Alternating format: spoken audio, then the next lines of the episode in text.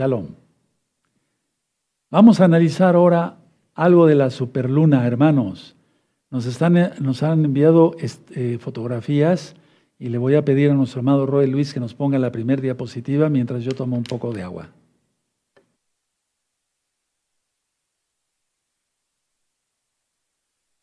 Hay una recta que titulé Recta Final Extraordinaria. ¿Se acuerdan? Está atrasito en los videos, no mucho, para que ustedes lo busquen. Y hablé sobre las dos superlunas, la que hubo el 1 de agosto del 2023. Veíamos que estaba la luna abajo de la constelación de la cabra, y eso significa que el mundo ha preferido más a Hasatán que a Yahshua HaMashiach y su bendita Torah. También ministré que la luna es la que refleja el sol. El sol, según Malaquías 4.2, representa a Yahshua HaMashiach, Shemesh, así se dice en hebreo, porque en Malaquías 4.2 dice, y nacerá el sol de justicia, y en sus alas traerá sanidad, ya lo he ministrado, las alas del talit. En esta diapositiva vemos entonces que el mundo ha preferido a Hasatán y está prácticamente, a Hasatán lo tienen como Dios. Yahshua Mashiach reprenda eso en todas sus malas prácticas y demás. La siguiente. Ahora, esta es la superluna del día de hoy. Estamos transmitiendo en vivo. Son 10 minutos prácticamente, ¿sí? No, son 14 minutos para las 7 de la noche del día eh, miércoles 30 de agosto del año 2023. Y aquí está la posición de la luna, superluna del 30 de agosto del 2023. Vemos que está la luna abajo, Saturno, de lo cual vamos a hablar bastante en este próximo Shabbat, eh, del primero de septiembre 2023, y está la constelación del aguador, o sea, el que lleva el agua. Y el que le lleva el agua, pues el agua de la Torah es un buen creyente. Entonces, esta superluna, yo decía, vamos a ver la siguiente, Miren este Saturno con sus anillos. Vamos a ver cosas muy interesantes. Vayan avisando, hermanos. Es un tema muy importante. No son cuentos chinos, no, es algo muy importante. Ese Saturno. Vamos a hablar mucho de Saturno. El siguiente, Júpiter. Uf, vamos a hablar mucho de Júpiter. Mucho, mucho, mucho de Júpiter. La siguiente. Esta fotografía es del Japón, ya pasó ahí rato. ¿sí? Y así estuvo la superluna eh, allá en Japón. Miren qué hermosa. Al 100% la luna, al ya, mañana ya empieza a decrecer tantito, pero ahorita está en su punto aquí en Tehuacán, Puebla, México, o sea, en todo México. Siguiente, es otra fotografía de Japón, cómo estuvo la luna, grande. La siguiente, la superluna en la India, ¿Cómo se vio? Tremendo. ¿Quién podrá decir que el Eterno no le avisó? La siguiente, en Grecia, la superluna de hoy, 30 de agosto de 2023, en Grecia. Mishun Hakol. Ahora, yo había ministrado en ese tema, solamente voy a dar un resumen, no voy a dar todo el tema, buscan recta final extraordinaria, que Yahshua HaMashiach ha dispuesto en toda la, toda en el universo, sí, en el cielo, los cielos, la historia de la humanidad, su redención, ¿de acuerdo? En el sol, la luna, las estrellas. En Génesis 1.14 dice que puso el sol y la luna para las señales de los tiempos. En Job 38, verso 31 y 32, dice, ¿podrás tú sacar a las Pléyades? ¿Sí? A Orión. De todo eso vamos a hablar este viernes. Es un tema muy interesante, hermanos. Muy interesante. Entonces buscan recta final extraordinaria. Ahora, ya ministré, para que lo busquen, eh, qué significa el eclipse del 14 de octubre y del 28 de octubre de este año 2023. ¿Por qué lo di antes?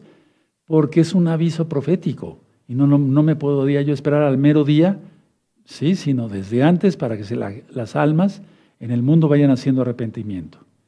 Ahora, lo que notamos en estas fotos, más otras fotos que yo recibí, la luna no se vio roja, no es, no es una luna de sangre pero si es una luna tendiendo al amarillo y a veces a un amarillo algo intenso. Ya lo expliqué también en el otro tema, ¿sí? es como si el Eterno en un semáforo es verde, amarillo y rojo. ¿Sí? No fue roja, pero fue amarilla.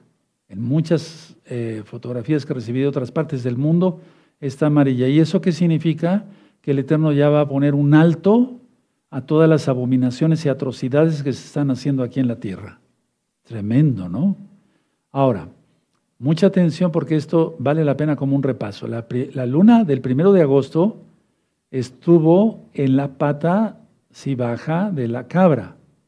Ya di el significado, la humanidad ha preferido eh, eh, estar bajo Satanás totalmente.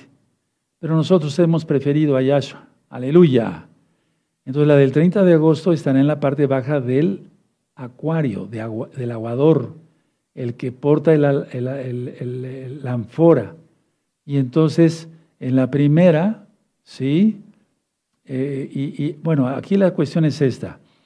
El que, el que lleva la ánfora y, haya una aparición en la parte superior de Saturno, hoy. Entonces ya he dicho yo que la constelación de Leo, el león, representa a Judá, representa a Yahshua, el sol, a Yahshua, el sol de justicia. Venus, todo eso lo vamos a ver el viernes, el lucero de la mañana o del alba. Júpiter, regirá las naciones con vara de hierro y son las estrellas y constelaciones que simbolizan al Mesías. Eso ya está dado en la recta final extraordinaria. Tauro es el Tauro satánico, igual que Marte, igual que Saturno. Ahora, esta luna del 30 de agosto, amados Sajín, pocos son los que llevan el agua de la Torah. Muy poquitos somos, hermanos. Somos un remanente y de eso también vamos a hablar el día viernes y sábado. Sin embargo, ha hecho su trabajo, porque dice en Apocalipsis 11 que será pisoteada la novia tres años y medio, y los tres años y medio segundos, sí, primeramente el Eterno ya no estaremos aquí.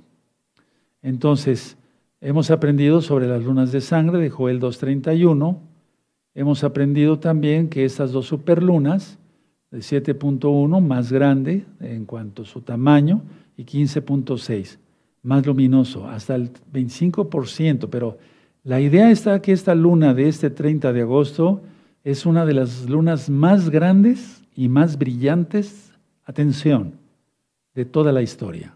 Es una de las, no digo que la única, pero es una de las más grandes y más brillantes de toda la historia. ¿Casualidad? No, hermanos. Yahshua viene pronto. Ya sabemos, hermanos, entonces que Perigeo es el punto más cercano a la Tierra y que apogeo es el punto más lejano a la Tierra. Ahorita la Luna está a 355.700 kilómetros de distancia de la Tierra. Ahora, muy importante, por favor, lo que yo voy a decir. El primero de agosto, aunque la Luna estuvo en la, en la pata de la cabra, se alineó Júpiter, estuvo Júpiter, sí, que representa al Mesías, Yahshua. Y en esta atención, nadie se distraiga, en esta fecha del 30 de agosto, sí, está en el aguador, pero está en Saturno y representa a Satanás. Quiere decir, yo lo decía el primero de agosto, que teníamos un mes para hacer arrepentimiento y rápido, bien, porque el tiempo ya no es nada. Recordamos también, yo les hice recordar ese día en reta final extraordinaria, que las lunas de sangre de este Pesaj, de Pascua, Pesach 2023, y toda la gran fiesta de Hamatzot, los siete días, y todavía hasta que la luna ya desapareció, estuvo roja. Entonces estuvo la luna grande en Pesach, Hamatzot, roja, luna de sangre. Todos los siete días de la fiesta de los panes sin levadura de este 2023 estuvo roja.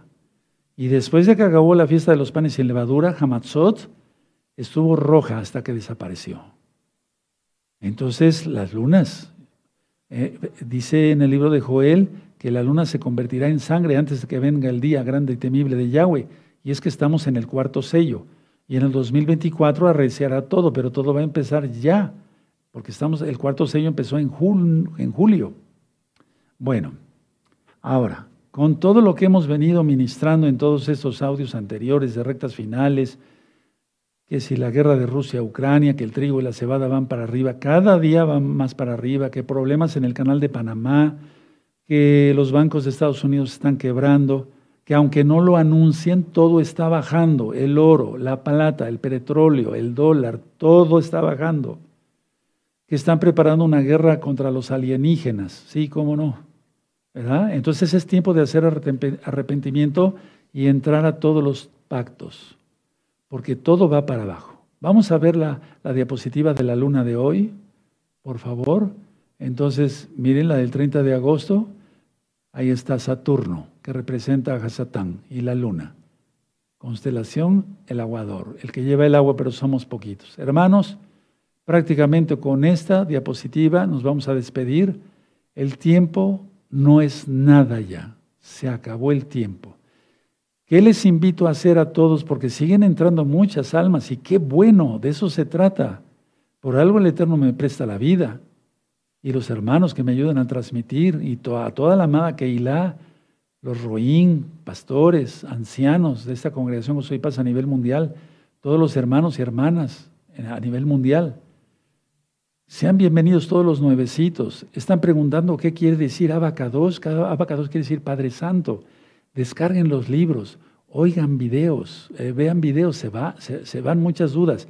Pero si ustedes empiezan a estudiar el, el libro de estudios de la Torah, se les van a ir muchas dudas.